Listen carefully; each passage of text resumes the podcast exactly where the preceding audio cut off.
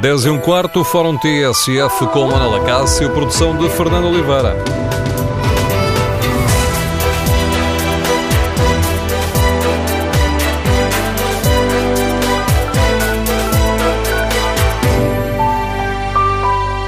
Bom dia, no Fórum TSF de hoje vamos eh, olhar a solução para os resultados do BES, que continua a levantar muitas interrogações e por isso no Fórum TSF queremos ouvir a opinião dos nossos ouvintes, queremos ouvir a sua opinião. Faz sentido que o Governo anuncie uma medida desta, uma solução desta importância sem explicar os detalhes concretos dessa medida? Como avaliam a garantia que nos foi dada pelo Primeiro-Ministro de que os contribuintes não serão penalizados uh, por esta solução que agora foi encontrada? Queremos ouvir a sua opinião. O número de telefone do Fórum é 808-202-173. 808-202-173. Pode também participar neste debate escrevendo a sua opinião ou no Facebook ou na página da TSF na internet. Em tsf.pt pode também responder ao inquérito que fazemos aos nossos ouvintes. Perguntamos eh, de que forma avaliam a atuação do governo, do governo neste processo. Os primeiros resultados dão uma avaliação positiva. 72% dos ouvintes eh, avaliam positivamente a atuação do governo neste processo. 25% fazem uma avaliação negativa. Esta questão é polémica e levanta muitas dúvidas porque as soluções nos últimos anos que têm sido encontradas para resolver problemas da banca têm sempre acabado por recair, de uma forma ou de outra, sobre os contribuintes. O Governo anunciou esta segunda-feira um acordo com os lesados do BES que prevê o pagamento de 286 milhões de euros de um total de 485 que eram reclamadas. Mas o Governo não revelou os elementos concretos desta proposta, não explicou como é que ela ia ser aplicada. Nos jornais, hoje temos dados novos.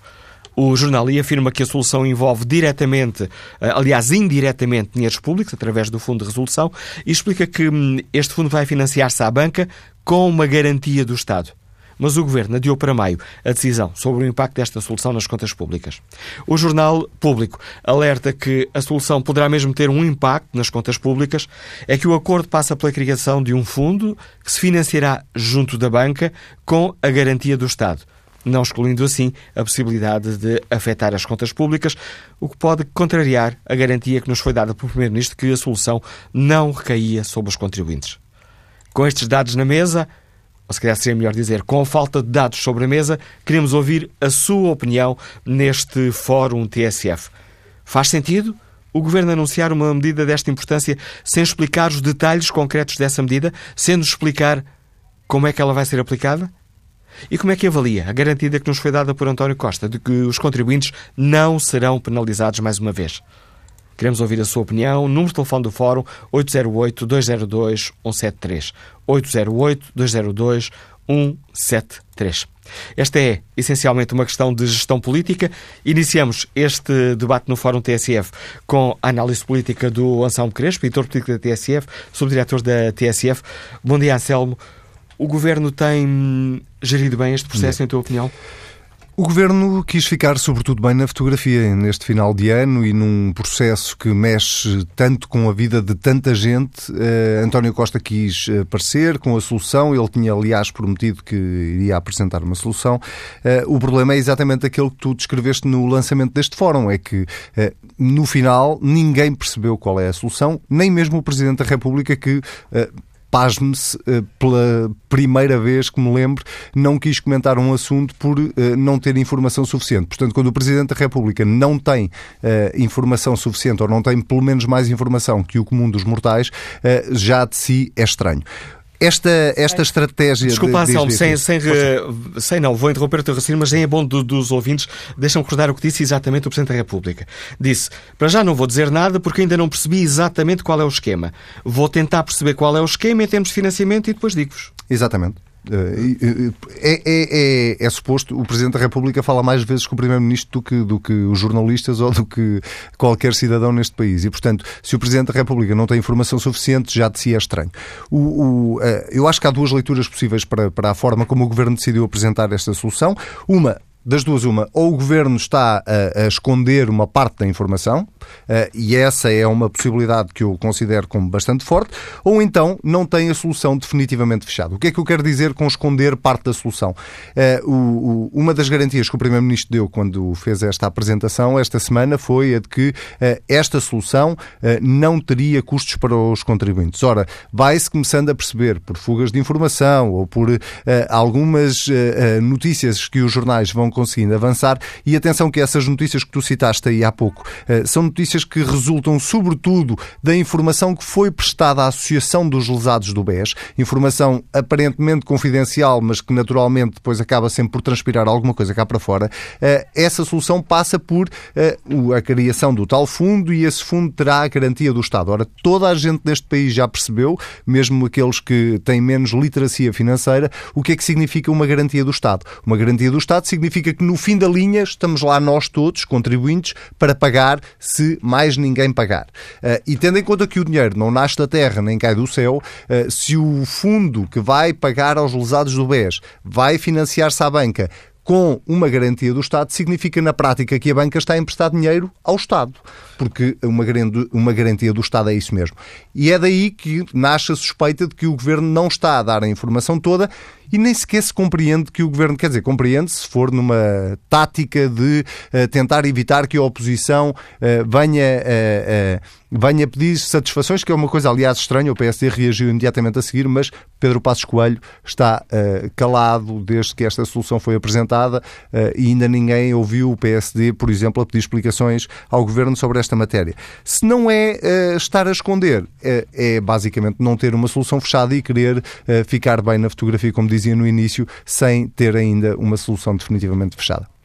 E uh, fazendo aqui um bocadinho o papel do advogado do diabo, podia perguntar: bom, mas já estamos aqui a partir do princípio que as coisas vão correr mal, esta garantia do Estado só será acionada se, se houver problemas. Não estamos a partir do princípio que vão correr mal, estamos a partir de dois princípios. Um, que não sabemos como é que vai correr porque não sabemos como é que funciona, e dois, sim, nós temos alguns motivos para uh, recear cada vez que ouvimos falar em garantias do Estado. É que há um histórico que não é tão curto quanto isso, comece no BPN uh, e perceba-se que até hoje ainda não parámos de contabilizar prejuízos naquele banco, uh, vá-se ao BPP, que também teve uma garantia do Estado e até hoje o Estado ainda está a tentar ir arrecadar aquele dinheiro e continue-se por aí fora até chegarmos ao Banif, que é o caso mais recente, uh, e, e esperemos que fiquemos por aqui, mas há de facto um histórico neste país de o Estado naturalmente ter que chegar à frente para tentar resolver o problema de, problemas do setor financeiro sejam eles de particulares, sejam eles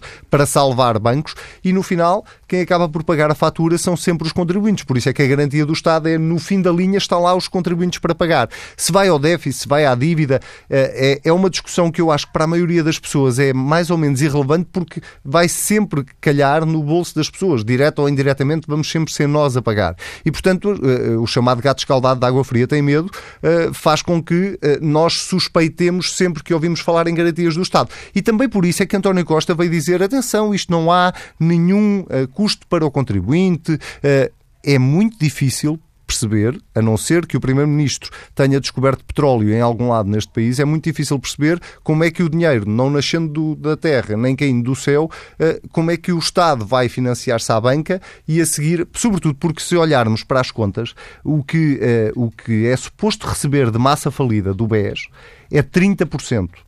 Ora, Uh, António Costa promete devolver aos lesados do BES entre 50 a 75. Como é que, de onde é que vem esta diferença? Uh, António Costa não explicou, o advogado, o amigo de António Costa, que participou nesta solução, também não explicou. Aparentemente, a Associação de Lesados do BES está confortável com esta solução, eu compreendo. Eles têm a promessa de receber 70 a 70, 70, 50 a 75 para quem esteve na iminência de perder tudo, uh, não é uma má notícia. Uh, falta saber é à custa de quem ou à custa do quê.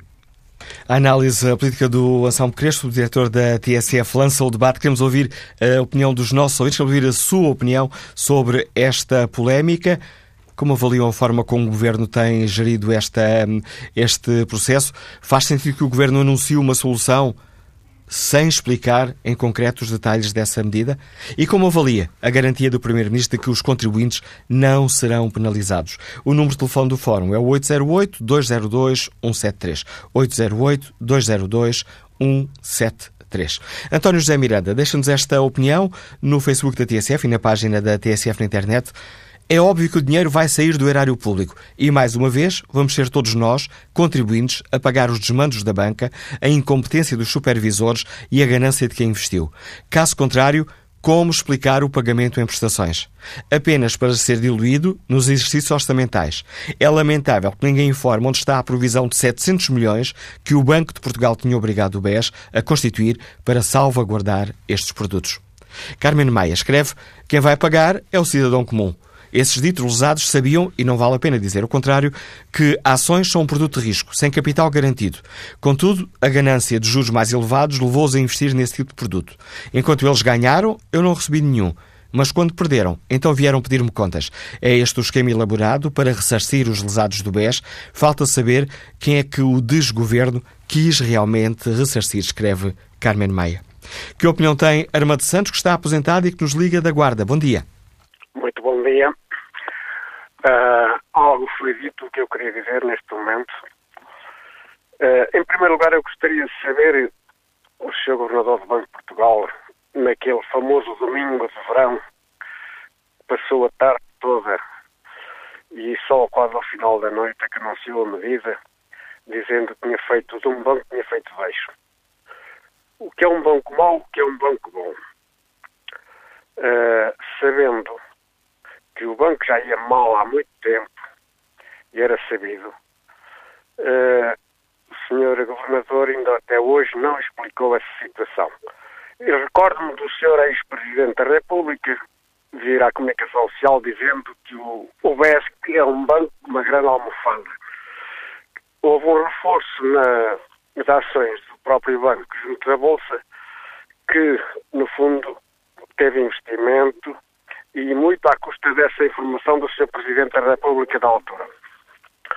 Agora lamenta-se como é que um deputado da oposição, mais concretamente do Partido Social Democrata, vem pedir explicações sobre este caso, uh, se os contribuintes seriam ou não penalizados.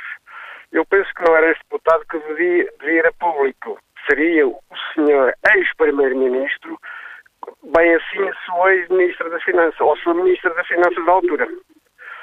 Tenho aqui um outro caso que também não é muito bom. O Sr. Presidente da Associação de Bancos, neste momento, está numa outra posição, mas eu penso na altura que era o Sr. Presidente da Caixa Geral de Depósitos.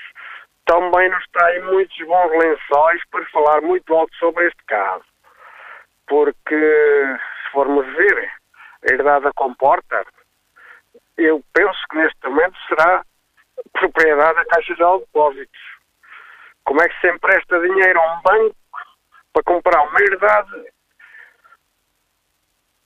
quando esse banco é detentor de milhões e milhões?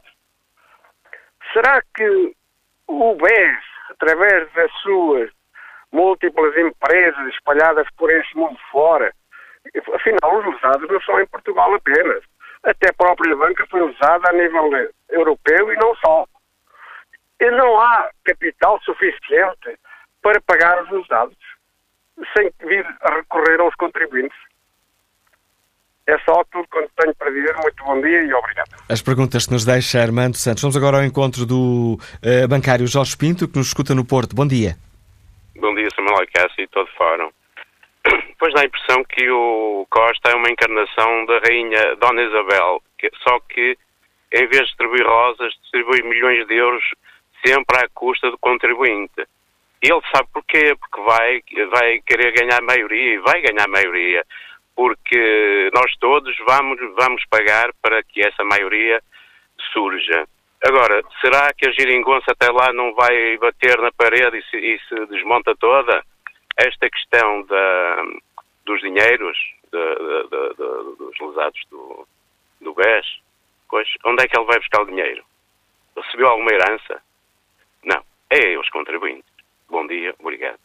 A opinião de Jorge Pinto. Vamos agora ao encontro do empresário Henrique Neto, nos Liga de Lisboa. Bom dia. Bem-vindo ao Fórum TSF, Henrique Neto. Bom dia, João Cássio, e, e bom dia ao Fórum.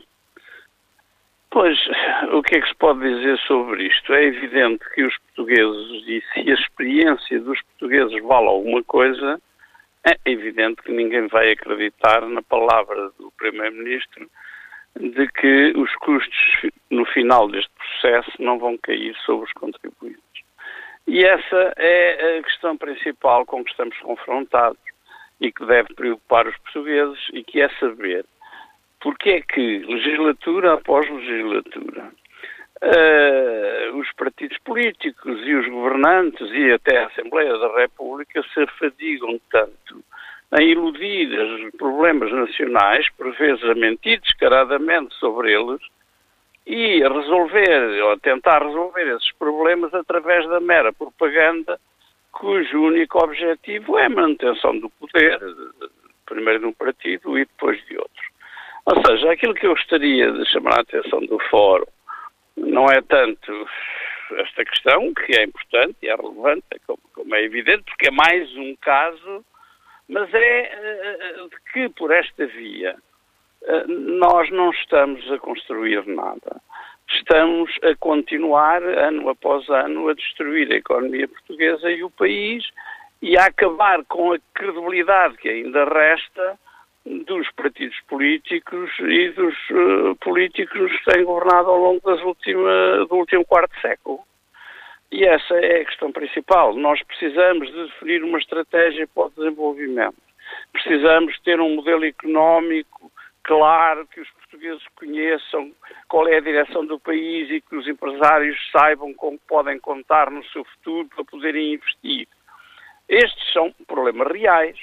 Uh, o problema do combate à pobreza, que só pode ser feito naturalmente com uma economia eficaz, Uh, e nada disto uh, aparentemente interessa aos governos, nada disto está no debate político diário. E estão, digamos, este exercício que estamos hoje aqui a fazer no Fórum, e ainda bem que o Fórum existe para isso, e que é acabar por concluir, e as estatísticas que o Fórum publica são sobre isso claro, de que ninguém confia nas decisões do Governo e neste caso deste Primeiro-Ministro, que afirmou que a palavra dada era a palavra honrada. Ora, é evidente que, pelo menos neste caso, a honradez da palavra do Primeiro-Ministro vai deixar muito a desejar, como, enfim, todos nós já percebemos. Obrigado ao Fórum. Agradeço a sua participação, Henrique Neto. E que opinião sobre este tema que hoje debatemos tem o um empresário Mário Amaral, que está em viagem. Bom dia. Bom, bom dia. Bom dia, Mário Amaral. Estão a ouvir? Estamos a ouvi-lo. Pronto, ok, tá. vai gostar o carro. Mas, assim, eu tenho três tópicos para dizer assim. Há uma coisa que, que pronto, que é, é, importante referir. Nós há dias ouvimos falar aqui na, como é que chama, na rádio, que o Estado já tinha investido, ou, pronto, tinha posto na banca 14 mil milhões de euros. É assim, o que eu pergunto é assim, como é que, como é que se pode pagar tanto dinheiro aos gestores bancários supostamente deviam ser os melhores gestores bancários do mundo, como é que podem apresentar tantos resultados negativos? Ou seja, ou seja o bom recebem eles sempre. Os lucros, os dividendos são a dividir por eles. Uh, bons essas coisas todas. Quer dizer, como é que se pode estar a pagar tantos bons em tanto dinheiro a essas pessoas quando no fim de contas só apresentam resultados para, para, para, para o contribuinte pagar? Como é que é possível? E outra coisa que eu não entendo. Porquê que todos os contratos que envolvem interesse público, porquê que não são públicos para toda a gente? Uh, são redigidos no, no, ou seja, numa linguagem que toda a gente entenda e sejam claros. E porquê, porquê, porquê que essa informação, porquê que essa informação não sai cá para fora? Para nós sabermos quem é que nos está a governar, contratos fazem, quem, é, quem são as pessoas que intervêm, o que é que vão fazer depois? Seja, o que eu acho, o normal não era isso ser tudo público para toda a gente saber o que é que se passa todos os contratos são feitos uh, na base do sigílio, ninguém pode saber nada. Ou seja, no fim, ou seja, quem paga? São sempre os mesmos. Estava na altura de pôr as coisas claras. Ou seja, esses, eh, os experts que nos convidam em praça, ou seja, para, para a rádio, é que nos vinham explicar isso. Ok, ok, muito obrigado. Pá. Agradeço a participação, Mário Amaral. Vamos agora ao encontro de Nuno Vieira da Silva, advogado dos lesados do BES. Bom dia, bem-vindo ao Fórum TSF. Nuno Vieira da Silva, a forma como o Governo tem gerido este processo agrado. Não, estou, não estamos aqui a debater hoje, em concreto, a solução que foi encontrada. O que debatemos aqui é a falta de informação ao cidadão sobre os pormenores dessa, dessa solução que os senhores conhecem. Sem dúvida. Uh, antes de mais, quero agradecer o facto de participar no vosso fórum, é a primeira vez, e espero contribuir com a informação que vos vou dar agora, espero contribuir para uma clarificação desta, desta questão. Relativamente à publicidade de tudo o que foi feito, uh, eu posso garantir que uh, ao final do dia de hoje essa informação será pública. Aliás, ela já está uh, bem patente no site da Associação de Lesados, em que os lesados, membros da Associação, já podem aceder ao documento final. Mas só os membros do Vieira da Silva, porque nós aqui na redação da TSF fomos lá tentar ver o documento e ele está bloqueado, é mesmo só para os, para os vossos associados é que podem consultar esse documento. Isso tem a ver com o respeito que nós temos que atribuir a estas pessoas. Mas eu não, peço desculpa, eu não estou a questionar isso, estou só a dizer é que não é público. Não, mas eu estou a dizer-lhe que hoje o documento vai ser tornado público, posso lhe garantir isso. Estamos a trabalhar nesse sentido uh, e, através de plataformas públicas, o documento vai ser uh, mostrado a, a, todos os portugueses.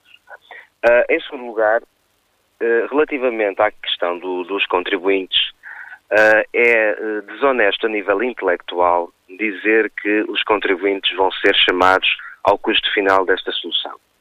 E eu vou explicar em pormenor porquê e vou também alertar que três horas depois uh, do compromisso público assinado, assumido na última sexta-feira, nós próprios fizemos uma reunião em Lisboa, aberta aos senhores jornalistas, onde foi explicado tudo aquilo que estava a ser feito. Aliás, uh, aquilo que foi mostrado e tornado público até motivou um, um certo desconforto da Associação uh, Portuguesa de Bancos, que percebeu em última instância, seriam os bancos a pagar esta solução.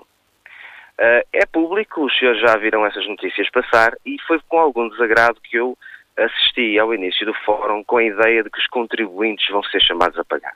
Vamos dividir a questão em duas partes. Deixe-me só.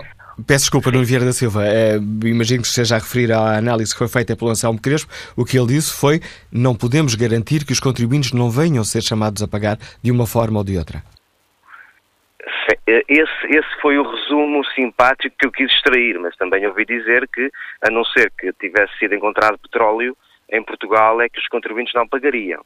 E é aqui que eu quero, que eu quero eh, fazer refletir as pessoas. É verdade que vai haver uma garantia do Estado para o financiamento do veículo. Mas também é verdade que vai haver uma contragarantia de uma outra entidade. E se é, é possível perceber que uma garantia é uma garantia, também é possível perceber que uma contra-garantia é uma contra-garantia. E o Fundo de Resolução, que eventualmente poderá ser chamado a esta contra-garantia, em última instância, é quem vai assumir esta solução. Porque esta solução é do sistema financeiro português.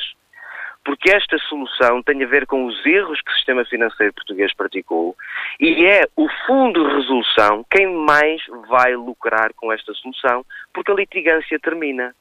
E como bem sabem, o Banco de Portugal, nas deliberações que assumiu nos últimos meses, referiu expressamente que a responsabilidade dos processos judiciais será do Fundo de Resolução. Ora, se nós não vamos litigar contra o Fundo de Resolução pelos 485 milhões que são devidos a estas pessoas, é o Fundo de Resolução que beneficia e, portanto, o Fundo de Resolução terá que ser uh, chamado às suas responsabilidades. Eu vou repetir, os contribuintes não vão custear, em última instância, esta solução e isso eu posso garantir. Relativ relativamente à questão do déficit, que é o impacto contabilístico. Porque essa era, é, peço desculpa, peço desculpa Nuno Silva Vieira, essa era outra questão, uh, que os contribuintes podem ser chamados direta ou indiretamente, porque se esta questão fizer aumentar o déficit, fizer aumentar a dívida pública, quem paga sou eu e o senhor e todos os nossos ouvintes que pagam impostos. Não, sim, mas relativamente à questão dos déficits, está descrito no documento que vai ser tornado público hoje que o impacto tem que ser zero ou mínimo. E isto não tem a ver com o custo dos contribuintes, porque repara, a garantia do Estado, se eh, tiver uma vida de dois anos, poderá tocar o déficit durante, durante dois anos, mas isso não quer dizer que vai pagar em última instância, porque quem, se quem tiver que pagar for fundo de resolução, dois anos depois é eliminado esse impacto contabilístico. E não, eu acho que esta discussão contabilística não interessa às pessoas, interessa é quem vai pagar.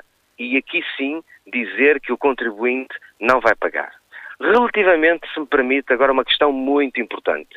Relativamente a este desconhecimento que de repente parece parar em Portugal, que ninguém sabe o que se está a passar, eu queria referir duas coisas públicas. Primeiro, tudo isto começou no dia 30 de março com um memorando assinado na residência do Sr. Primeiro-Ministro, onde de forma pública nós mostramos que este era um problema que deveria ser resolvido. Mas eu vou mais longe.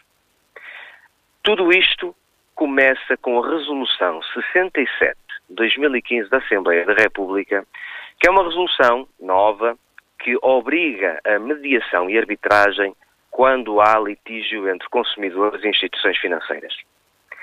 Todos os partidos políticos tiveram conhecimento daquilo que nós estávamos a iniciar. Eu próprio reuni com todos os partidos políticos. Até lhe digo que uh, os partidos que na altura eram governo de Portugal receberam a mesma intenção que o Partido Socialista recebeu através de todos os nossos uh, pressupostos para uma solução, de forma escrita, e eu próprio entreguei a essas pessoas o mesmo documento. Por isso é que eu acho que as pessoas têm memória curta. É que no momento em que nós quisemos iniciar e mostramos a todos como queríamos fazer, ninguém quis fazer. E agora que há uma solução, ninguém conhece o que se passou. E é aqui que eu quero chamar uma certa honestidade social, política, porque as coisas não são como estão a ser ditas. Tudo foi feito às claras, tudo foi feito com base na Resolução 67 de 2015 da Assembleia da República e, já agora, por que falar dos lesados do papel comercial? Porque a Comissão de Inquérito, que foi, aliás, uh, motivo de um relatório assinado por unanimidade por todos os partidos políticos, identificou uma questão de mis-selling e venda fraudulenta relativamente a estas pessoas. Também acho estranho determinadas pessoas e partidos políticos virem agora dizer que a solução não é para todos. Ora, a solução é para as pessoas que foram identificadas na comissão de inquérito como vítimas de mis-selling. Eu também não vejo aqui qual a, a dificuldade em aplicarmos aquilo que são as recomendações da Assembleia da República. Uh, por fim, nós estamos dispostos a que toda a gente entenda a solução nos próximos dias, porque estamos a reunir por todo o país, as reuniões são públicas, os seus jornalistas podem entrar e estamos a explicar a solução a todas as pessoas que pertencem à associação, que são nossos clientes, da forma mais abrangente possível e aberta. Uh, quero sossegar todos os cidadãos portugueses, e eu incluído como cidadão, uh, que hoje, uh, de forma pública, vai ser mostrado o documento. E para as pessoas mais ansiosas, tenho certeza que se enviarem um e-mail para a Associação de Lesados, a própria Associação terá a amabilidade de enviar uma cópia do documento que foi assinado com, com os membros do Governo. Mas estou disponível para alguma questão que, que tenha a fazer, alguma coisa menos. Ficou clara a sua, ficou clara a sua, ficou, ficaram claras as suas explicações. Agradeço no a sua Vieira por ter aceitado este nosso convite para participar neste debate. O Sr. Vieira é advogado dos lesados do BES e eh, anunciou aqui aos microfones da TSF que ainda hoje a Associação de Lesados irá divulgar o acordo que fez com o Governo. Próximo convidado do Fórum TSF, David Inês, diretor do Jornal Público, que ainda ontem assinava um editorial eh, onde dizia que a confiança confiança na, na banca faz-se com cartas na mesa. Bom dia, David, bem-vindo ao Fórum TSF. Em tua opinião, faz sentido que sejam os lesados do BES a divulgar o acordo que o Governo não quis divulgar? A resposta, evidentemente, seria não. não é? É, é? claro que uh, os lesados do BES são parte interessada, mas quem representa todos os portugueses é o Governo e não os lesados. Não há, de todo modo, nenhum problema em que sejam os lesados do BES a divulgar, na medida em que o essencial é que de facto se conheça uh, os termos do acordo. O que eu temo é que o acordo não esteja fechado, ou seja, um, naquela, sim, daquela, aquele velho lema de que só há um acordo quando, uh, quando o acordo está, uh, tem um ponto final. Um, o que me parece é que ainda há aqui pontos em aberto, até ouvindo uh, o representante dos lesados, que me levam a crer que ainda não podemos falar de um acordo, pelo menos não em termos finais. uma das questões mais sensíveis é, evidentemente, de quem é que é o garante, ou se quiseres, o fiador um, deste, uh, deste envelope financeiro que evidentemente pagará um, uh, aos lesados pelo investimento que perderam. Uh, e aqui qualquer uma das duas explicações pode ser uma boa explicação. Uh, a questão é qual das duas explicações é que, evidentemente, está em cima da mesa. Ora bem, ponto a ponto. Hipótese número um. quem vai servir de garante, quem vai servir de fiador, é o Fundo de Resolução. E aí podíamos levar à letra uh, a garantia que deixou António Costa uh, de que não serão os contribuintes uh, quem tem que assegurar com o seu esforço financeiro que esta situação é ultrapassada, um, na medida em que seria o sistema financeiro a assegurar. Ora, como não há almoços grátis, isto também tem um preço e paga-se. Uh, Pagando-se pelos bancos, também se paga com a confiança deles próprios no, no funcionamento do sistema uh, como um todo. Na prática, o que essa solução implicaria era que os outros bancos estariam a pagar uh, um erro uh, de um banco que, entretanto, foi à falência e, portanto, estariam a pagar o erro cometido por outro. Uh, e eu não sei se isto é, é pode-se dizer no mínimo que é discutível. A outra solução é que será o Estado português a servir de garante para. E aí, por muitas voltas que demos um, aos termos do acordo, evidentemente isso tem uma implicação, é que, seja diretamente ou indiretamente, é claro que os contribuintes portugueses ficam em risco de ter que pagar uma parte desta solução. Nós Ou seja, o Primeiro-Ministro não pode dizer, uh, preto no branco, que não seremos penalizados. Uh, o que o Primeiro-Ministro diz é uma coisa dita com pinças. É? Naquele editorial que, que, nós tínhamos ontem no público e que tu citaste, Manuel, um, uh, nós citávamos a expressão de António Costa. Conseguimos uma solução que garanta aos contribuintes que não terão de assegurar com o seu esforço financeiro uma ultrapassagem desta situação. Bom, hoje não, eh, mas nós não sabemos eh, mais à frente como é, até porque, pelos vistos, os termos do acordo não estão completamente definidos. Foi isso que ouvimos ainda agora do representante dos lesados. Um, mas este ponto é importante porque, um, uh, eh, mesmo que seja o Fundo de Resolução a servir de garante para este, uh, para este envelope financeiro, digamos assim, para esta solução, Uh, nós ainda hoje, uh, se lermos o Jornal de Negócios, um, há um relatório do Tribunal de Contas que saiu ontem que um, fala da situação financeira do Fundo de Resolução. E essa situação financeira é tudo menos confortável. Ou seja, um, diz-nos o, o, relatório do Tribunal de Contas que uh, as receitas regulares do Fundo de Resolução são apenas hoje 4% da sua dívida total explica-nos que uh, este fundo terá a responsabilidade de pagar uh, todos os processos judiciais uh, que o Estado perca na resolução, por exemplo, do, do Banco Espírito Santo e do Grupo Espírito Santo, e que, para além de tudo isto já não ser favorável, a instituição de um fundo único de resolução vai retirar ainda mais receitas um, a este mecanismo português. Portanto, se a situação do fundo de resolução, do ponto de vista financeiro, não é suficiente, mais importante é perceber se é o Estado depois que vai servir de contragarante uh, para, este, uh, para este negócio.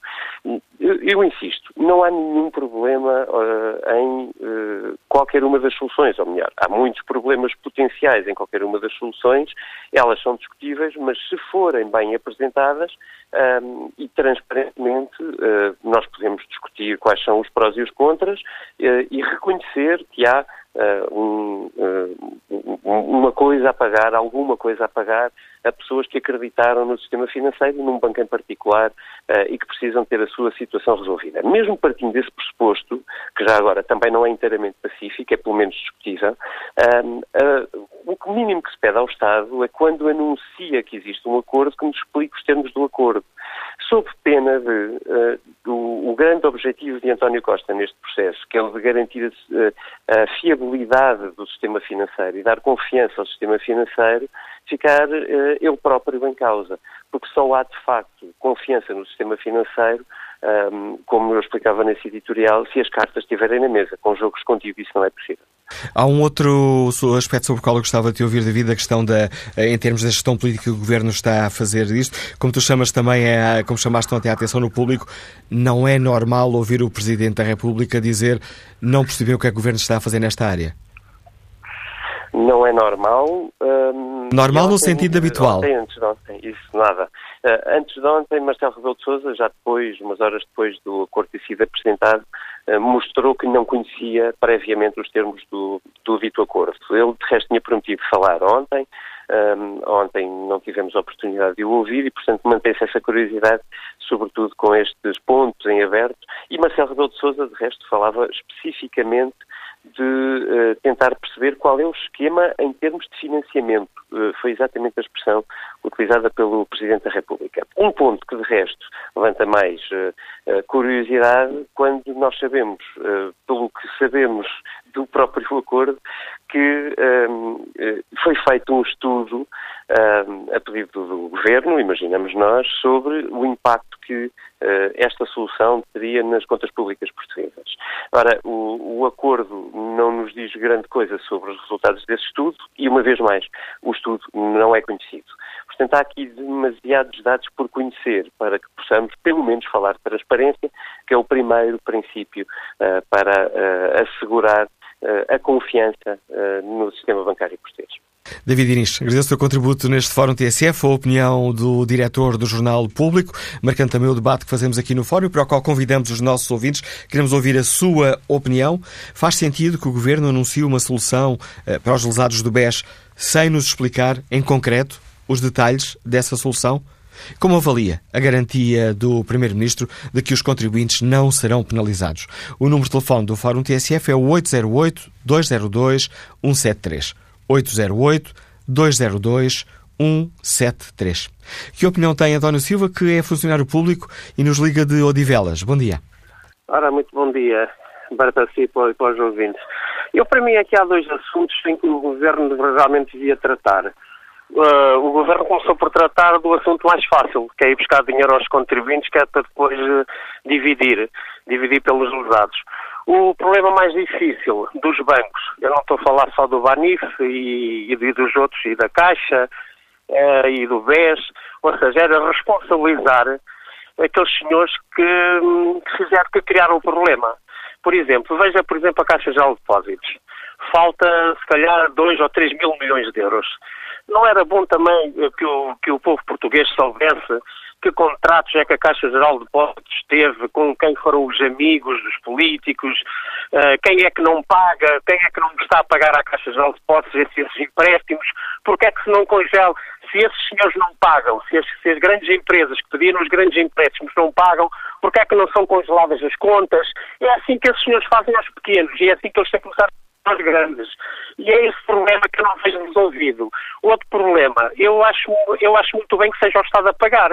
É fácil, sabe porquê? Vou explicar porquê. Primeiro, porque os, os banqueiros conseguiram convencer o poder político que era preciso uma conta num banco e criar uma sociedade de banco dependentes. Ou seja, eu não posso fazer nada se não tiver uma conta num banco. Não posso ser funcionário público, que ter uma conta no banco. Não posso abrir uma empresa, tenho uma conta num banco.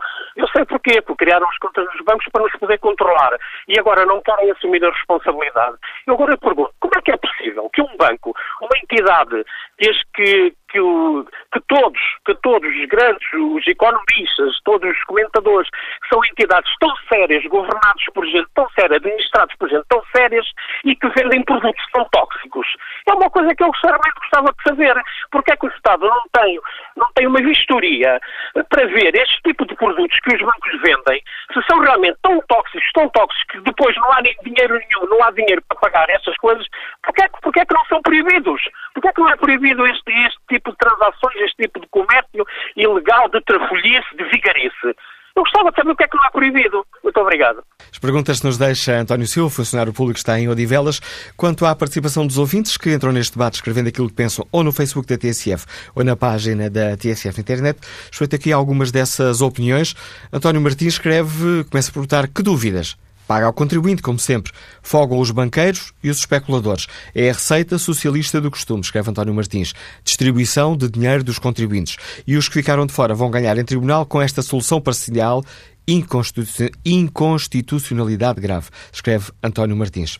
Miguel Reis escreve que não vai acabar a litigância contra o Fundo de Resolução, vai aumentar, pois este é um grupo de minoritários, aliás, exterior aos credores do BES. Os lesados do papel comercial não são credores do BES, escreve Miguel Reis, são credores de empresas com sede no estrangeiro e que faliram. A relação com o BES passou para o novo banco, bem como as provisões, bem como uma provisão constituída para a garantir. Assistimos a um golpe em que o novo banco vai ficar com as provisões e o Estado vai pagar a esses terceiros. Retomaremos este debate já a seguir ao Noticiário das 11. TSF. Estamos com 8 minutos e meio para lá das 11 da manhã. Vamos retomar aqui o Fórum TSF, segunda parte, edição de Manuela Cássio, com produção de Fernanda Oliveira.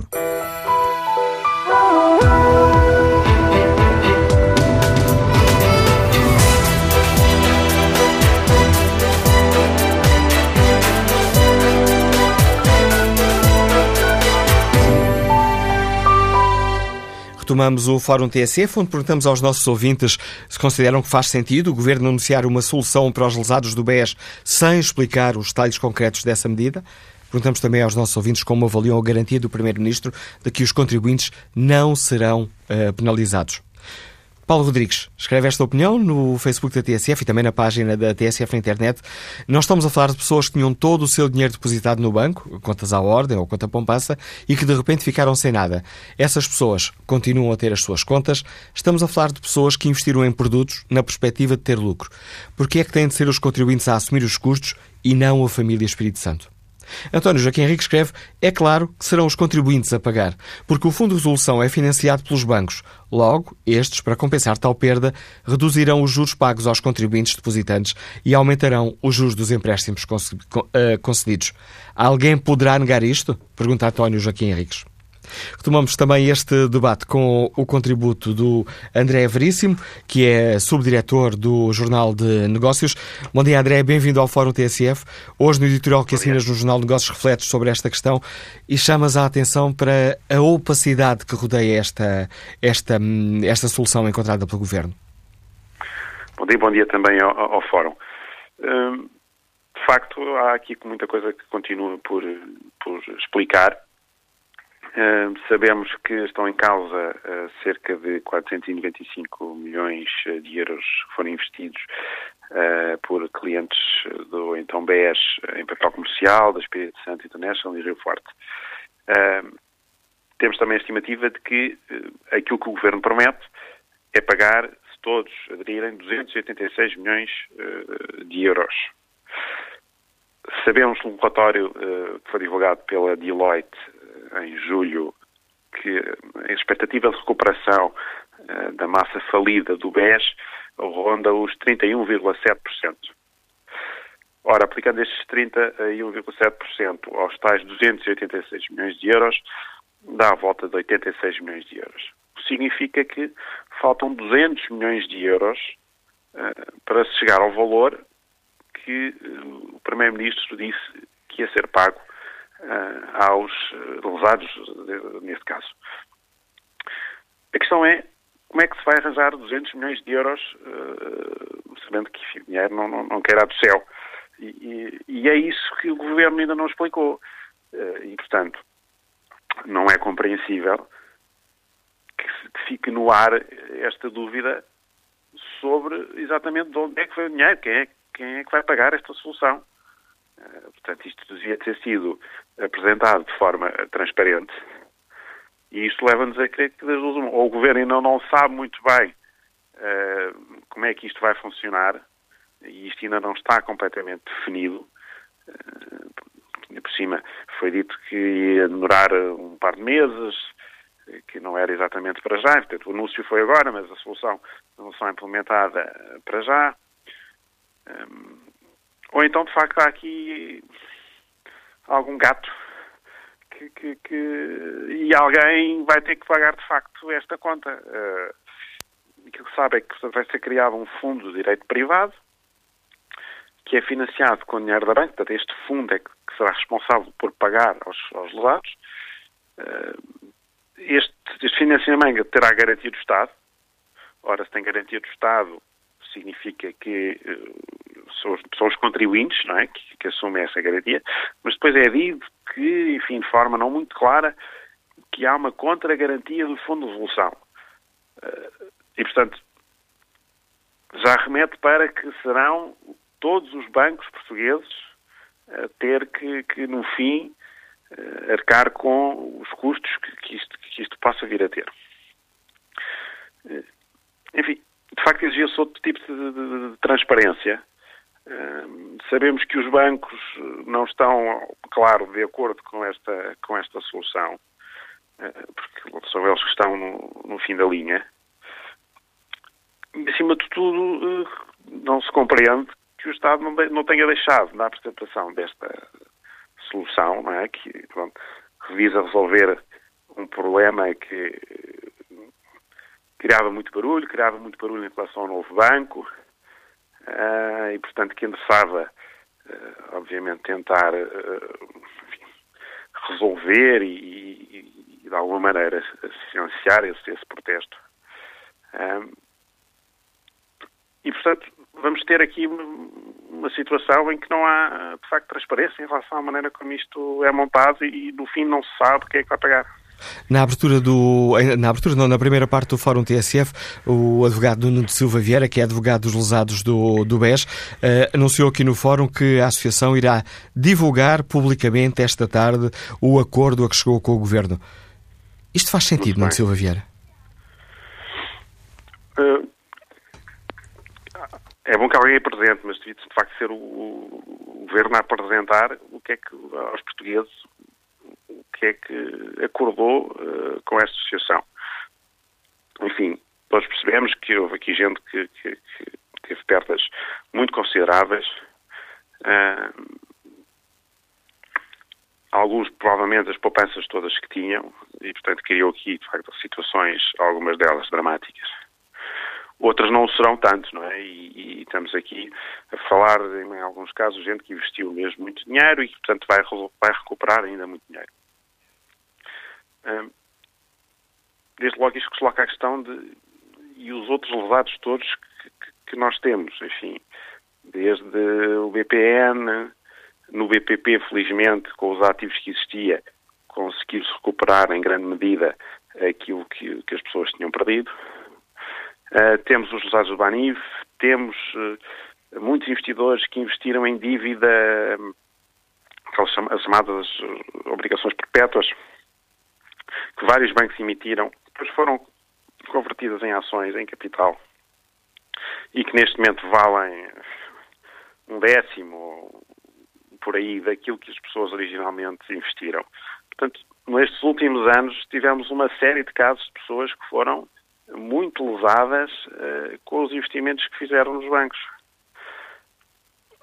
Enfim, porque não uh, ter criado também veículos ou soluções para tentar eh, resolver essas outras questões. Ainda ontem vieram ao público falar da, da situação dos lesados do Banif. Pois, enfim, é outro caso muito recente, não é? portanto, tudo isto levanta uma série de questões. portanto, não sabemos ao certo quem é que vai pagar e, e sobre quem é que vai requerer a fatura. Não é absolutamente claro que não serão contribuintes no fim da linha a ter que pagar. Uh, tem ou não impacto no déficit e na dívida? Quem é que vai criar este fundo e quem é que vai ser responsável por ele? Aqui uma série de questões que, que estão ainda por esclarecer. Quer dizer, e volta a sublinhar, não, não é compreensível que se apresente uma solução deste género sem, de facto, trazer para cima da mesa todas as condicionantes e consequências que ela tem isto devia ter sido apresentado de uma forma, de facto, muito mais transparente. Agradeço ao André Veríssimo, subdiretor do Jornal de Negócios, a participação no Fórum TSF. Muitas dúvidas em cima da, da, da, mesa deste debate que hoje, que hoje fazemos, sendo que o advogado dos usados do BES, Nuno Silva Vieira, anunciou aqui no Fórum TSF que ainda hoje a Associação irá ela divulgar os uh, pormenores do acordo a que chegou com o Governo. Que opinião sobre esta questão tem o professor Manuel Esteves, nos Liga de Braga? Bom dia. É, muito bom dia, Manuel Cássio. Antes de mais, quero agradecer a minha participação no, no, no fórum e, ao mesmo tempo, aproveitar e desejar já umas, umas boas festas natalícias. Relativamente às duas questões que o fórum lançou e relativamente à gestão política que foi feita, a primeira pergunta, que é só a avaliação do governo, do meu ponto de vista, a, a avaliação do governo é, é positiva neste caso, não é? Quem vai pagar, quem vai, no fundo, pagar a fatura, como se costuma dizer, é, nós ao longo do, do, do, fórum já, já tivemos esclarecimentos que nos permitem dizer que, que vai haver aqui uma garantia do Estado eh, e depois também vai haver uma outra garantia que é do salvador do, do, do, Fundo de Resolução, exatamente, e, e, portanto isto no fundo é uma solução do sistema financeiro.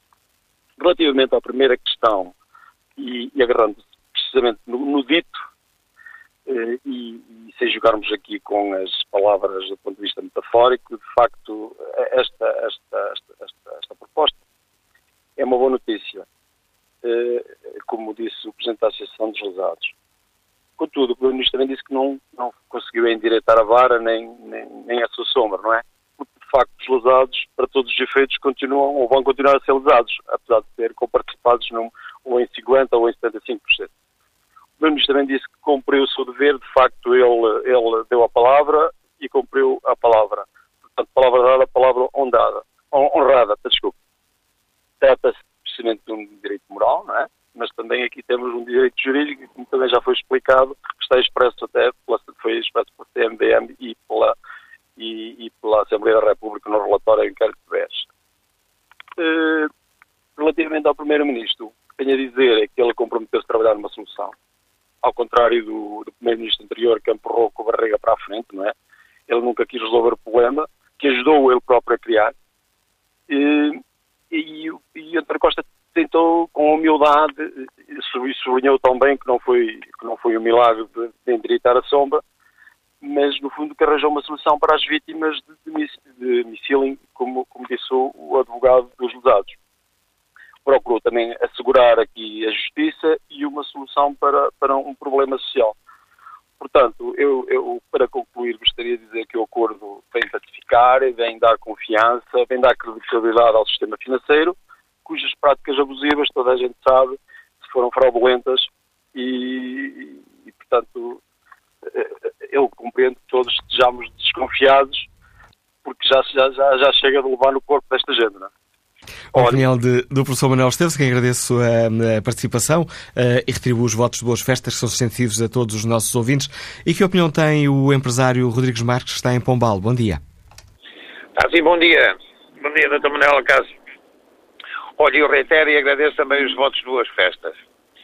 Agora, relativamente àquilo que eu ouvi do Sr. Primeiro-Ministro e do, do advogado que está a tratar do assunto, eu não fiquei muito preocupado, porque eu fiquei com a sensação de que li nas entrelinhas que os 200 milhões de euros que faltam vão ser eh, entre, pagos pelos reguladores que durante estes anos todos não regularam coisíssima nenhuma, limitaram-se a receber os seus principescos ordenados e passearam pelos seus cargos. E, portanto, neste momento, com certeza que o Sr. Primeiro-Ministro os vai chamar a contribuir também para esses 200 milhões de euros que faltam.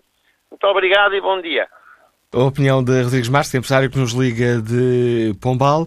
Olha aqui a opinião dos, eh, dos ouvintes que participam uh, no debate online, escrevendo as suas opiniões ou no Facebook da TSF ou na página da TSF internet e escrevendo num desses lados, ele aparecerá nos dois. João Miguel Gil escreve que, logicamente, não faz qualquer sentido anunciar uma solução sem a explicar. Menos para um governo em campanha, para quem interessa apenas anunciar temos uma solução e o contribuinte não vai ser chamado a pagar. Como costumam dizer, escreve João Miguel Gil, como costumam dizer, o diabo está nos detalhes. Bom dia, professor João Duque, bem-vindo ao Fórum TSF. Agradeço por ter aceitado o convite para nos ajudar aqui a refletir sobre esta questão. Bom Temos dia. motivos para, hum, para estar preocupados com, com o diabo que pode estar escondido nestes detalhes, professor? Uh, em primeiro lugar, também gostava de desejar um bom Natal e umas boas festas e um excelente ano de 2017 à TSF e aos ouvintes, porque acho que todos merecemos. Uh, relativamente à pergunta que faz, há de facto, pode haver uma preocupação nos detalhes. O que é suposto é que os chamados lesados que agora aderem a esta solução tenham a fazer é transferir os direitos que têm, porque há um emitente que emitiu um papel, as pessoas subscreveram esse papel sabendo ou não que estavam a fazer, eh, e, portanto, seria esse, eh, esse emitente que devia pagar. Não pagando, eh, e havendo aqui alguma noção de que há uma corresponsabilidade por uma entidade que colocou esse papel, que era o Banco Espírito Santo, entendeu-se que, de alguma maneira, devia haver uma solução integrada eh, no, no, no, problema da solução do BES. Portanto, estas pessoas têm que transferir para o fundo os direitos que têm sobre estas sociedades. E é esse fundo que vai, eh, com o tempo, em processo em tribunal, tentando fazer seu ativos que deveriam pertencer a estas pessoas que agora os cedem. Ora bem, se por acaso estes ativos não forem suficientes para pagar eh, a totalidade do fundo, que agora é criado, então há uma garantia do Estado.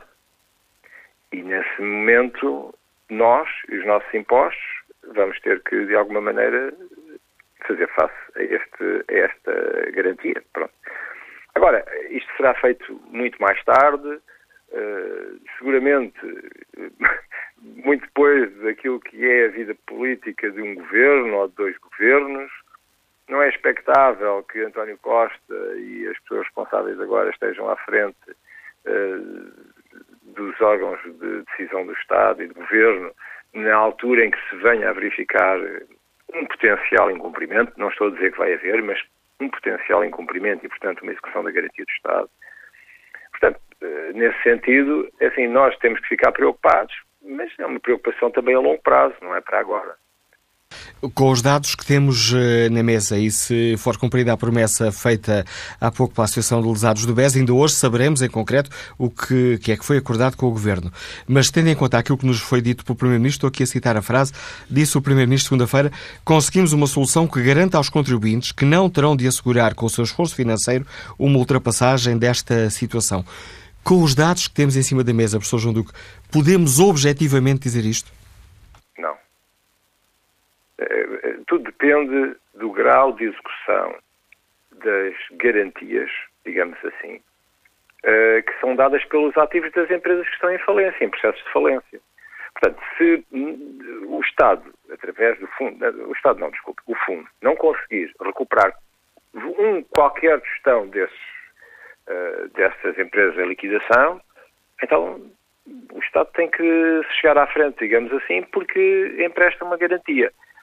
Agora, é possível, e parece que havia essa expectativa de que esta garantia tivesse ainda uma prévia garantia do Fundo de Resolução da banca e, portanto, eh, diria que, aquilo que li nos jornais, eh, que a solução passava para haver uma garantia superativa do Estado e não uma garantia de primeira instância. Se assim for, eh, ainda temos uma probabilidade um pouco mais remota de podermos um, ser chamados a pagar aquilo que é agora a restituição dos, dos dinheiros aos, aos lesados. Mas, em bom rigor, não, eu não posso dizer que não. Posso dizer é, há uma elevada probabilidade de não virmos a ser chamados. E também acho que era mais simples assumir que, no limite, e fazer as contas, no limite isto vai nos custar tanto. E eu acho que, tendo em conta o papel, de alguma maneira, dos reguladores, que, no fundo, não são, são entidades independentes do Estado, mas que são por eles nomeados e, no fundo, há uma corresponsabilização política e técnica, diria eu, no Estado na nomeação das equipas dos reguladores, e tendo-se sentido que há, de alguma maneira, algum lapso, algum mal-entendido e, portanto, se chama a nós, Estado, algum sentimento de falha perante estes lesados, era mais fácil assumir. Nós vamos, em caso de necessidade, vamos pagar, ponto. E eu acho que é, é, depois haveria uma fatura política, mas a, a, vida é assim. Há que tomar decisões, ser corajoso uh, e enfrentar os limites máximos. Agora, eu não posso é dizer os senhores não vão pagar. Se calhar eu não vou pagar, mas os meus filhos vão pagar. Depende da data do vencimento e da execução dessa garantia. Professor João Duque, permita-me abusar da sua paciência e capacidade de explicar de forma simples coisas que às vezes são complicadas. Já aqui falámos ao fundo ao longo deste fórum que uh, esta questão poderá uh, ter implicações na dívida pública, poderá mexer com o déficit. Se isso acontecer, nós, de uma forma ou outra, somos chamados a pagar. Pois, lá está. Se esta garantia se acabar por executar, uh, acabamos por ter que pagar isto, eh, evidenciando isso no déficit, e, e, claro que na dívida, porque de alguma maneira, onde é que, de onde é que vem este dinheiro? Às vezes aqui jogam, os políticos gostam de jogar com as palavras e com algumas frases, eh, mas, mas em bom rigor, as pessoas também criticaram muito o facto de Passos Coelho ter dito que uh, o Estado não tinha contribuído com um gestão para a resolução do, do problema do BES e do novo banco quando na prática fez um financiamento de 3.700 milhões de euros para o Fundo de Resolução, para o Fundo de Resolução poder, no fundo, adquirir o novo banco. Em bom rigor, o Estado não gastou porque emprestou, mas, eh, lá está, eh, é uma, uma frase que na altura foi muito criticada. Eu acho que esta tem algumas semelhanças com a de Passos Coelho que é a seguinte, também uh, o Estado não, não vai gastar, é provável que não venha a gastar se os ativos da Rio Forte e da Spirit International assim, forem suficientes para, na liquidação, tal dar o cumprimento a receber, pelo menos o fundo vai agora avançar o dinheiro, mas eu não tenho a garantia absoluta. E, portanto, uh, ninguém sabe porque estes processos têm tribunal, não faço ideia de quais são os ativos que estas entidades têm, qual é o valor dos passivos que têm, porque até houve passivos que se descobriram que tinham sido eliminados de, de, de, dos balanços e, portanto, e que são valores descomunais, portanto eu não faço ideia de qual é a relação entre os ativos e os passivos. Se alguém pode vir a, reclamar alguma coisa, uh, isto é, do, do fundo de, de, de, garantia que vai, vai, agora avançar em relação aos, aos levados do BES. É, portanto, eu não, é como digo, eu não tenho a certeza que nós não venhamos a ter um impacto no déficit e na dívida, podendo usar aqui algumas palavras, que essas sim seriam irrefutáveis, como é muito provável virmos a obter um determinado resultado, ou é muito pouco provável que os contribuintes venham a ser chamados. Agora, de alguma maneira não posso garantir que não vão ser. Porque se não fossem, pergunto, para que é que o Estado dava uma garantia? Não, não, não havia necessidade nenhuma de dar garantia. Se os ativos eram assim tão bons e havia uma expectativa tão grande de vir a recuperar o dinheiro, para quê? Ah, portanto, com certeza que há alguma suspeita dos próprios usados que se sentem desconfortáveis com o facto de deixarem ter direito de ser ressarcidos pelas entidades e preferirem o, o colo, garantia, digamos assim, o, o, o aconchego do Estado, que em último caso avança eh, se os tais ativos não forem bons. É, portanto, eu acho que, de alguma maneira, uma palavra mais prudente do seu Primeiro-Ministro teria sido mais uh, honesta do ponto de vista político. Agradeço ao professor João Duque, professor catedrático do Instituto Superior de Economia e Gestão, a participação neste fórum TSF e que opinião sobre a forma como o Governo tem gerido todo este processo tem Fernando Menezes, que está reformado e que nos escuta no Porto. Bom dia. Fórum, bom dia, Sr. Manuela Cássio.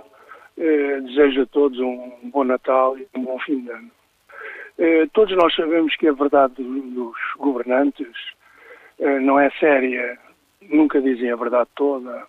Estou-me a lembrar de há uns anos atrás o, o Dr. Teixeira dos Santos que disse que a dívida do BPN ia nos custar a todos nós cerca de 300, 400 milhões, não mais.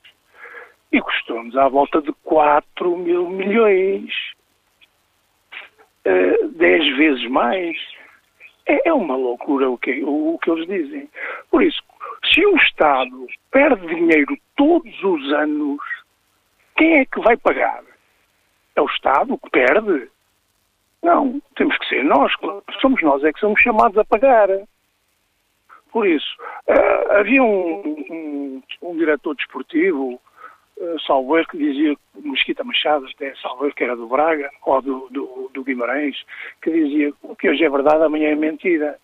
O que hoje diz o Primeiro-Ministro, que penso que é capaz de acreditar naquilo que está a dizer, daqui a uns meses vamos ser todos chamados a, pagar. E é mentira, portanto. Não acreditem os portugueses que, sendo um Estado deficitário todos os anos, não vão ser chamados a pagar. É mentira. Vamos pagar todos. Bom dia ao Fórum, muito obrigado a ti. Agradeço o seu contributo, Fernando Mendes. E que opinião tem Ana Teixeira, empresária que está em Gondomar? Bom dia. Bom dia. Bom dia para todos e já, e já mesmo agora vou-lhes desejar um bom Natal para todos. É assim, eu acho muito mal que nós tenhamos que pagar aquilo que os outros foram investir com sérios riscos e que se ganhassem muito dinheiro nesse risco, nesse papel comercial, não iam contribuir para nada a favor do país. Por isso eu peço a palavra dada seja palavra honrada e que nós, contribuintes, não tenhamos que, mais tarde, para o ano, neste caso, quando o governo decidir dizer aquilo em que se meteu e que assinou com, com, com os lesados, que nós não tínhamos, nós não tínhamos que vir a pagar aquilo que ninguém nos perguntou se nós aceitávamos. Bom dia, muito obrigada. Opinião de Ana Teixeira. Vamos agora até ao Porto escutar a opinião do José Rocha, que está reformado. Bom dia. Olá, muito bom dia. Oh, eu, eh, parabéns ao Fórum. E eu só queria dizer duas palavras. Eu assisto que há 15 anos para cá, Portugal está ser invadido por ladrões de ferrográfica. E eu vou dar uma dica do Manuel Acácio. Eh, na sociedade há duas classes de ladrões. Há o pé de cabra e esferográfica o pé de cabra dá com o ferro numa monta, rouba um tostão. E o, o pé de esferográfica dá uma assinatura, rouba um milhão. Mas tanto vale ser políticos como não seja. Portugal já foi vendido, fomos todos enganados. Não temos nada. Tivemos no Senhor uma bandeira na lapela que vendeu tudo que os portugueses construíram. Meus pais, seus pais, seus avós, PT, CT. José Rocha? A ligação parece ter caído. Passo a palavra a David Coimbra, empresário agrícola que está em Vila Flor. Bom dia. Muito bom dia. A situação dos lesados do BES é semelhante à do Banif e à dos outros todos. Eh, são pessoas, até pelo montante que está envolvido, que sabiam o que estavam a fazer, tanto como os outros, e não me parece que deva haver situações de exceção relativamente àquilo que está eh, legislado, nomeadamente de garantia do Estado. Se se quer pagar, acho que se deve pagar os tais 120 mil de garantia dos depósitos, isto tem de ser equiparado a depósitos e não faz sentido nenhum isto. É evidente que todos nós vamos pagar o mesmo, eh, vamos pagar, eh, seja pela via do Fundo de Resolução, porque os bancos estão falidos e estão a cada, cada vez a perder mais dinheiro, estão cada vez em situação pior e, portanto, nem sequer vai chegar ao Estado, o Estado vai dar dinheiro ao Fundo de Resolução para resolver estas coisas todas e vamos todos, vamos todos pagar disto. O problema gravíssimo e que né, de, de, vem de há muitos anos a esta parte é a atuação da banca. E isto tem de acabar. Portanto, oferecer esses produtos que são economia de casino, eh, que só estão a vender economia de casino, não estão a emprestar dinheiro à economia, estão a destruir toda a economia. Todos os anos estão a ser retirados às pequenas empresas 5 mil milhões de euros. Esses é que são os verdadeiros lesados e que estão a ser completamente destruídos por um burros, gente que não percebe nada do negócio, gente que não sabe o que anda a fazer, que está a destruir a economia e as empresas e depois dizem que as empresas estão a destruí-los a eles. Isto é criminoso, deviam estar todos na cadeia. Muito bom dia, muito obrigado. opinião de David Coimbra. Quanto ao inquérito que está na página da TSF na internet, perguntamos de que forma avaliam a atuação do Governo neste processo. 82% dos ouvintes que já responderam fazem uma avaliação positiva da intervenção do Governo neste processo dos lesados do BES. Germano Carraça escreve esta opinião. Os bancos só atuam deste, deste modo, arriscando os depósitos dos clientes e a falência da própria instituição para conseguir lucros de modos duvidosos e sem garantias, porque sabem que o Estado virá em seu auxílio com o dinheiro dos contribuintes e que a culpa acabará por morrer solteira. E depois acrescenta Germano Carraça: no momento em que o Estado se recusar a salvar bancos e os responsáveis forem presos e as suas fortunas penhoradas, então aí os bancos começam a portar-se bem. Que opinião tem José Ferreira, agricultor que está em Vila Nova de Famalicão? Bom dia.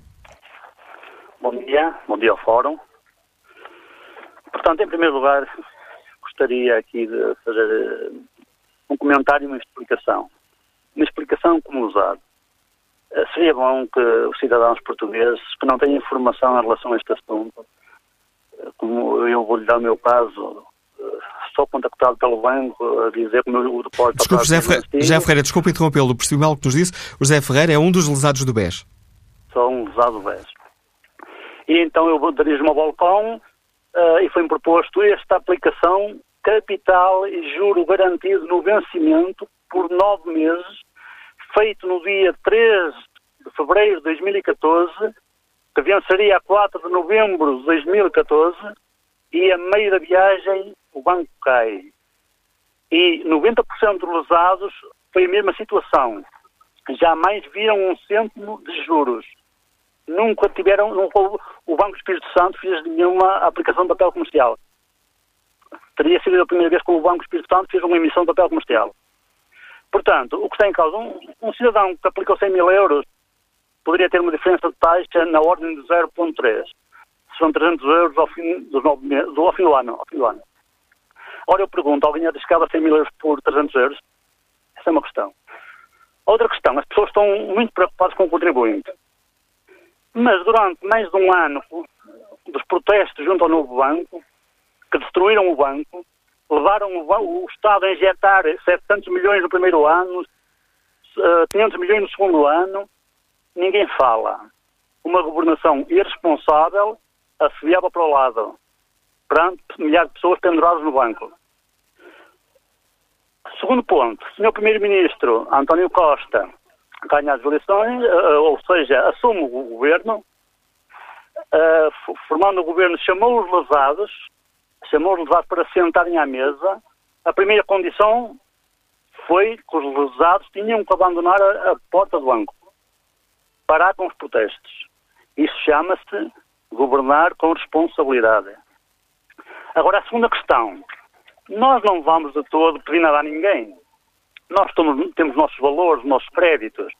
Os nossos créditos vão, vão ser entregues à litigância, ao fundo que está a ser criado. Agora, todo, cada português que pense comigo. Há um, um cidadão que vai na rua e um ladrão assalta essa pessoa. Roubou-lhe a carteira com 500 euros. Ao lado estava a patrulha da polícia, que assistia ao assalto. Quem é que veio atrás do ladrão? Será o polícia ou será a pessoa assaltada? Claro que é a polícia. É bom lembrar que o Banco de Portugal é a polícia dos bancos. Muito obrigado. Agradeço o seu uh, testemunho, José Ferreira. Testemunho deste agricultor que nos liga, nos liga de Vila Famalicão, um dos lesados do papel comercial do BES. Vamos agora ao encontro de Manuel Silva, está desempregado, está neste momento em viagem. Bom dia. Bom dia, Manuel Silva. A ligação parece ter caído. Daqui a pouco retomaremos esse contacto, se isso nos uh, for possível. Passo a palavra a Cassiano Martins, é mediador de seguros, está em Valmilhaços. Bom dia. Bom dia, Sr. Manuel Acácio. Está a ouvir? Estamos a ouvi-lo. É assim, a minha opinião a esse respeito é o seguinte. Isto é, é tudo, é tudo, é uma doença que é só remédios paliativos. Porque é, todos os, os, administradores do BES é, inicialmente deviam logo confiscar todas, cancelar todas as contas, confiscar todos os bens desses senhores inclusivamente ir até àqueles senhores que, que fazem a análise de risco quando uma instituição bancária vai conceder um empréstimo. Até esses deviam ser devidamente confiscados os bens.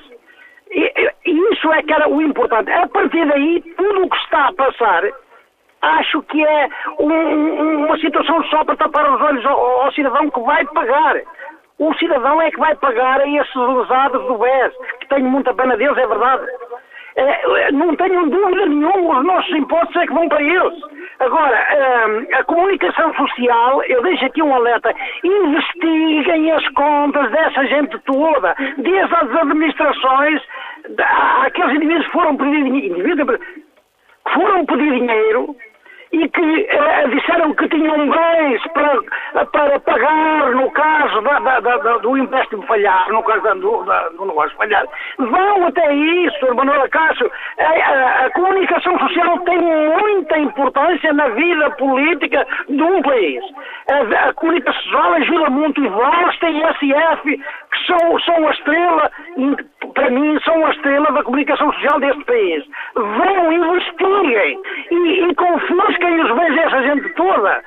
É, nós estamos a pagar, inclusive, a segurança do senhor Ricardo Salgado, que, que é, é, um dos maiores responsáveis, está com uma reforma, segundo a comunicação social, de 90 mil euros por mês, estamos nós, cidadãos, a pagar. À polícia para guardar as costas, é esse senhor deviam ser cortado à liberdade definitivamente. É isso que tenho a dizer, desculpe lá, boas festas, Sr. Manuel Castro, para si e para todo o, a, a, auditório. Boas festas para todos os ouvintes, Cassiano eh, Martins. Vamos agora ao encontro da Rosália Amorim, comentora TSF para questões de economia, diretora do Dinheiro Vivo. Bom dia, Rosália, bem-vindo ao Fórum TSF. Como avalias a forma como o Governo tem gerido este processo? Eh, faz sentido anunciar uma solução sem explicar os contornos dessa solução? Todos nós, jornalistas e contribuintes, não é? Gostaríamos de ter muito mais detalhes acerca desta informação. Sem desculpa, Rosália, uma, uma informação que eu me esqueci de dizer aos nossos ouvintes e que faz sentido, tendo feito esta pergunta, é que os jornalistas não foram autorizados a fazer perguntas na conferência de imprensa onde foi eh, apresentada esta solução. Exatamente, e portanto isso limitou muito o esclarecimento da, dos nossos ouvintes, não é? E o esclarecimento da própria comunicação social sobre esta solução. Uh, nós vamos tendo acesso a alguma informação pontual aqui e ali, que estamos também a analisar neste momento no Dinheiro Vivo, mas o que é certo é que não houve perguntas, não houve grande esclarecimento, não houve detalhe. O que é que nós podemos dizer daquilo que foi apurado e, e se calhar aqui há dois assuntos eh, que estão dentro do mesmo, do mesmo tema. É que este é um fundo alternativo, realmente é um património independente e aqui depois temos de separar duas coisas. Temos de separar o custo para o contribuinte, que era uma das perguntas que lançavas no início do fórum, e uh, o outro é o impacto no déficit. No ponto 1 um do custo para o contribuinte, o documento diz, e o Primeiro-Ministro reforçou, que não há custo para o contribuinte e dá essa garantia. Mas nós não sabemos exatamente qual é o fundamento desta garantia. No segundo ponto, o documento mostra que o déficit, uh, que há uma intenção de o déficit tentar uh, não uh, ter impacto ou então ter um impacto muito reduzido desta solução. Mas isto é, é o mesmo que dizer nada, ou seja, tentar que haja um custo neutro ou muito reduzido, estou a citar o que está no documento, uh, parece-nos aqui uma omissão. Portanto, o Primeiro-Ministro não explicou exatamente como é que esta parte é conseguida. Uh, em termos teóricos, podemos dizer que se a garantia do Estado uh, depois tiver uma contragarantia do mesmo valor de 100 milhões de euros, ficará a saldo zero e não tem impacto para o déficit. Mas eu duvido muito que isso venha a acontecer, que o saldo seja zero, não é? Portanto, alguma coisa vai sobrar para o Estado pagar e, em última análise, os contribuintes. Do lado dos bancos, o que é que nós podemos dizer? Que o Banco de Portugal deu 30 anos para que os bancos amortizem este custo e, portanto, ao longo de 30 anos podem digeri-lo. Do lado dos contribuintes fica sempre a pergunta. Era o que dizias, portanto, não foi explicado com detalhe o impacto no déficit nem nos contribuintes. E, Manel, deixa-me dizer que eu acho que no final do dia os contribuintes vão sempre acabar por pagar alguma coisa nesta solução, mais que não seja o facto de os bancos envolvidos neste fundo de resolução terem de buscar o dinheiro a algum lado e começarem a pôr pequenas taxas e taxinhas, como, por exemplo, ter um cartão de crédito passa a ser mais caro, fazer um levantamento é mais caro, fazer uma transferência é mais caro e, pelo menos ao nível dos serviços, mais cedo ou mais tarde, nós acabaremos por ver isso refletido nos custos para o contribuinte, nos custos para o cliente. Rosália, quando uh, falamos aqui de, das diversas. Há pouco havia um vinte que, que, nos dizia que o diabo estava nos, no, nos detalhes desta solução. E quando uh, falamos aqui de que uh, a solução pode ter, pode fazer aumentar a dívida pública, pode ter impacto no déficit, se isto acontecer, de uma forma ou de outra, cada um de nós irá pagar. Exatamente, de uma forma ou de outra, cada um de nós irá pagar se houver esse impacto no déficit. Eu percebi também que há aqui uma questão de classificação contabilística que ainda está pendente. Ou seja, depende se este veículo é classificado uh, de uma forma ou de outra para ter impacto nas contas públicas. Há até um código de classificação que é o F12 ou o F13 e se estiver classificado no F13 pode ter impacto nas contas públicas, mas isso ainda estamos para saber como é que vai ser. Uh, do lado do déficit, obviamente, tem um impacto e ainda há um outro impacto que não falamos, é que só o facto de termos a Caixa Geral de Depósitos envolvida neste processo e no Fundo de Resolução também já tem um custo para o contribuinte, porque enquanto a Caixa, como banco, público, está a usar os seus recursos e a sua energia para esta solução, não está a apoiar a economia, não está a dar crédito às empresas ou às famílias que necessitem e, portanto, aqui também há um custo de participação do banco público e, em última análise, o banco público somos todos nós. É? Aliás, é curioso dizer isso porque ainda há pouco um dos ouvintes que participou no debate dizia uh, lesados somos nós empresários porque todo este problema está a tirar 5 mil milhões de, de injeção nas empresas sem dúvida está a tirar fluidez no mercado e isso é um preço alto que se vai pagar também, eh, sobretudo numa altura em que começam a haver alguns sinais de algum crescimento, algum ânimo, alguma esperança. Eh, os empresários confrontarem-se com as torneiras fechadas nos bancos, mais uma vez, vai ser penalizador para a economia, portanto é mais um custo a pagar neste processo todo. Rosália Amorim, agradeço o contributo que trouxeste a este fórum, ajudando-nos a refletir e a perceber o que está aqui em causa, num fórum TSF, onde perguntamos aos nossos ouvintes uh, de que forma avaliam a atuação neste governo. É esta a pergunta concreta que está no inquérito, uh, que os ouvintes podem, uh, em que os ouvintes podem votar, está em tsf.pt. Ora, 83% dos ouvintes que já responderam a este inquérito fazem uma avaliação positiva da atuação do governo neste processo. 17 fazem uma avaliação negativa. Que opinião tem Manuel Silva, que está desempregado e que está em viagem? Bom dia. Bom dia, Manuel Silva. Bom dia. Bom dia. Antes de mais, quero desejar boas festas e que o ano 2017 seja mais tranquilo que o de 2016. Uh, em relação a este tema, eu acredito que, acredito, não sei que o governo apressou-se a fazer esta, este acordo sem, conforme todos os vossos comentadores dizem, sem isto estar muito bem definido, não ter o tal ponto final que ainda, que ainda faltará, porque o governo quer vender um novo banco este ano. E ninguém vai comprar um novo banco se se arriscar a levar com, com processos em tribunal eh, de dezenas de lesados, ou centenas de lesados, ou milhares de lesados, ou o que seja. Uh, e esse é um ponto que parece que está a passar aqui um bocadinho ao lado do, do, do fórum. É porque é que o governo anuncia um acordo que ninguém sabe como é que é, nem ninguém sabe como é que vai funcionar, uh, mas percebe perfeitamente porquê, que é porque o governo quer uh, limpar um novo banco de processos em tribunal no futuro, porque senão claramente que ninguém vai comprar um aquilo já nem vale muito, eh, e então comprar uma coisa qualquer que pode levar processos em tribunal o resto da vida, claramente que não vai fazer. Eh, portanto, esta solução é uma solução pouco transparente, porque ninguém sabe quem vai pagar, ninguém sabe não sei que, quem vai suportar.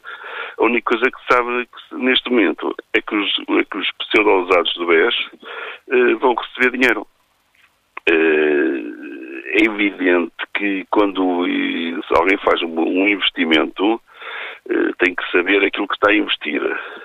E uma coisa, agora, todos aqueles processos em que ainda há pouco um, um, um Sadovés falava que foram enganados porque o vendedor que está ao balcão para ter melhores comissões, eh, para ganhar uns trocos a mais eh, ou para cumprir objetivos, enganava os, pessoas menos formadas a dizer que estariam a comprar um, um produto garantido, com juros garantidos e com capital garantido, se calhar devia-se começar por aí, ver quem foram os, os vendedores dos produtos e começar a colocar esses vendedores desses produtos uh, em causa, uh, eventualmente serem eles a, devolver parte do, do, do, dinheiro, porque só assim é que este case, case study pode criar uma drotina, mas também uma responsabilização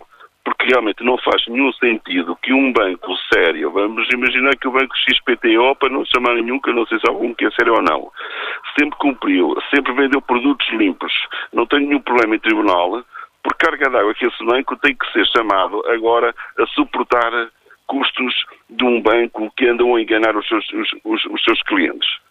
Isto não faz nenhum sentido. Agora, a verdade é que isto é anunciado agora porque o banco quer vender, eh, o banco não o governo quer vender o novo banco até ao final do ano, eh, para aquilo entrar nas contas, para tirar uh, aquelas disparidades ou os montantes que lá estão. Claro que não vai recuperar o dinheiro todo, mas recupera algum.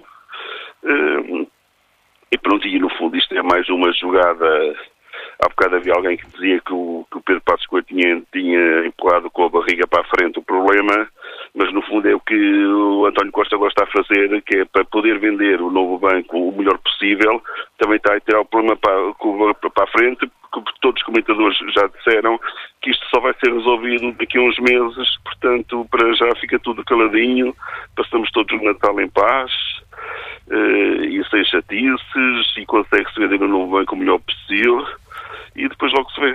Agradeço, Manuel Silva, o seu contributo. Estamos quase, quase a terminar o programa de hoje. Vamos ainda ao encontro de Carlos Silva, está reformado e está em viagem também. Bom dia. Bom dia. Bom dia ao Fórum. Eh, sobre esta situação que está a ser debatida hoje, já tenho ouvido vários expertos na matéria, mas há uma situação que, que não deixa de, de, de, transparecer que isto é mais uma jogada política do Sr. António Costa para conseguir eh, eh, a maioria absoluta e nas próximas eleições que é o, o, as sondagens que já estão a revelar. E então o que é que acontece? A partir daí, tendo a maioria, vai dar o pontapé na geringonça. Não?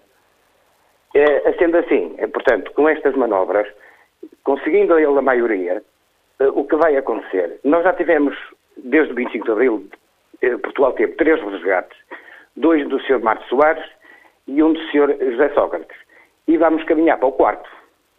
O povo português só tem aquilo que merece.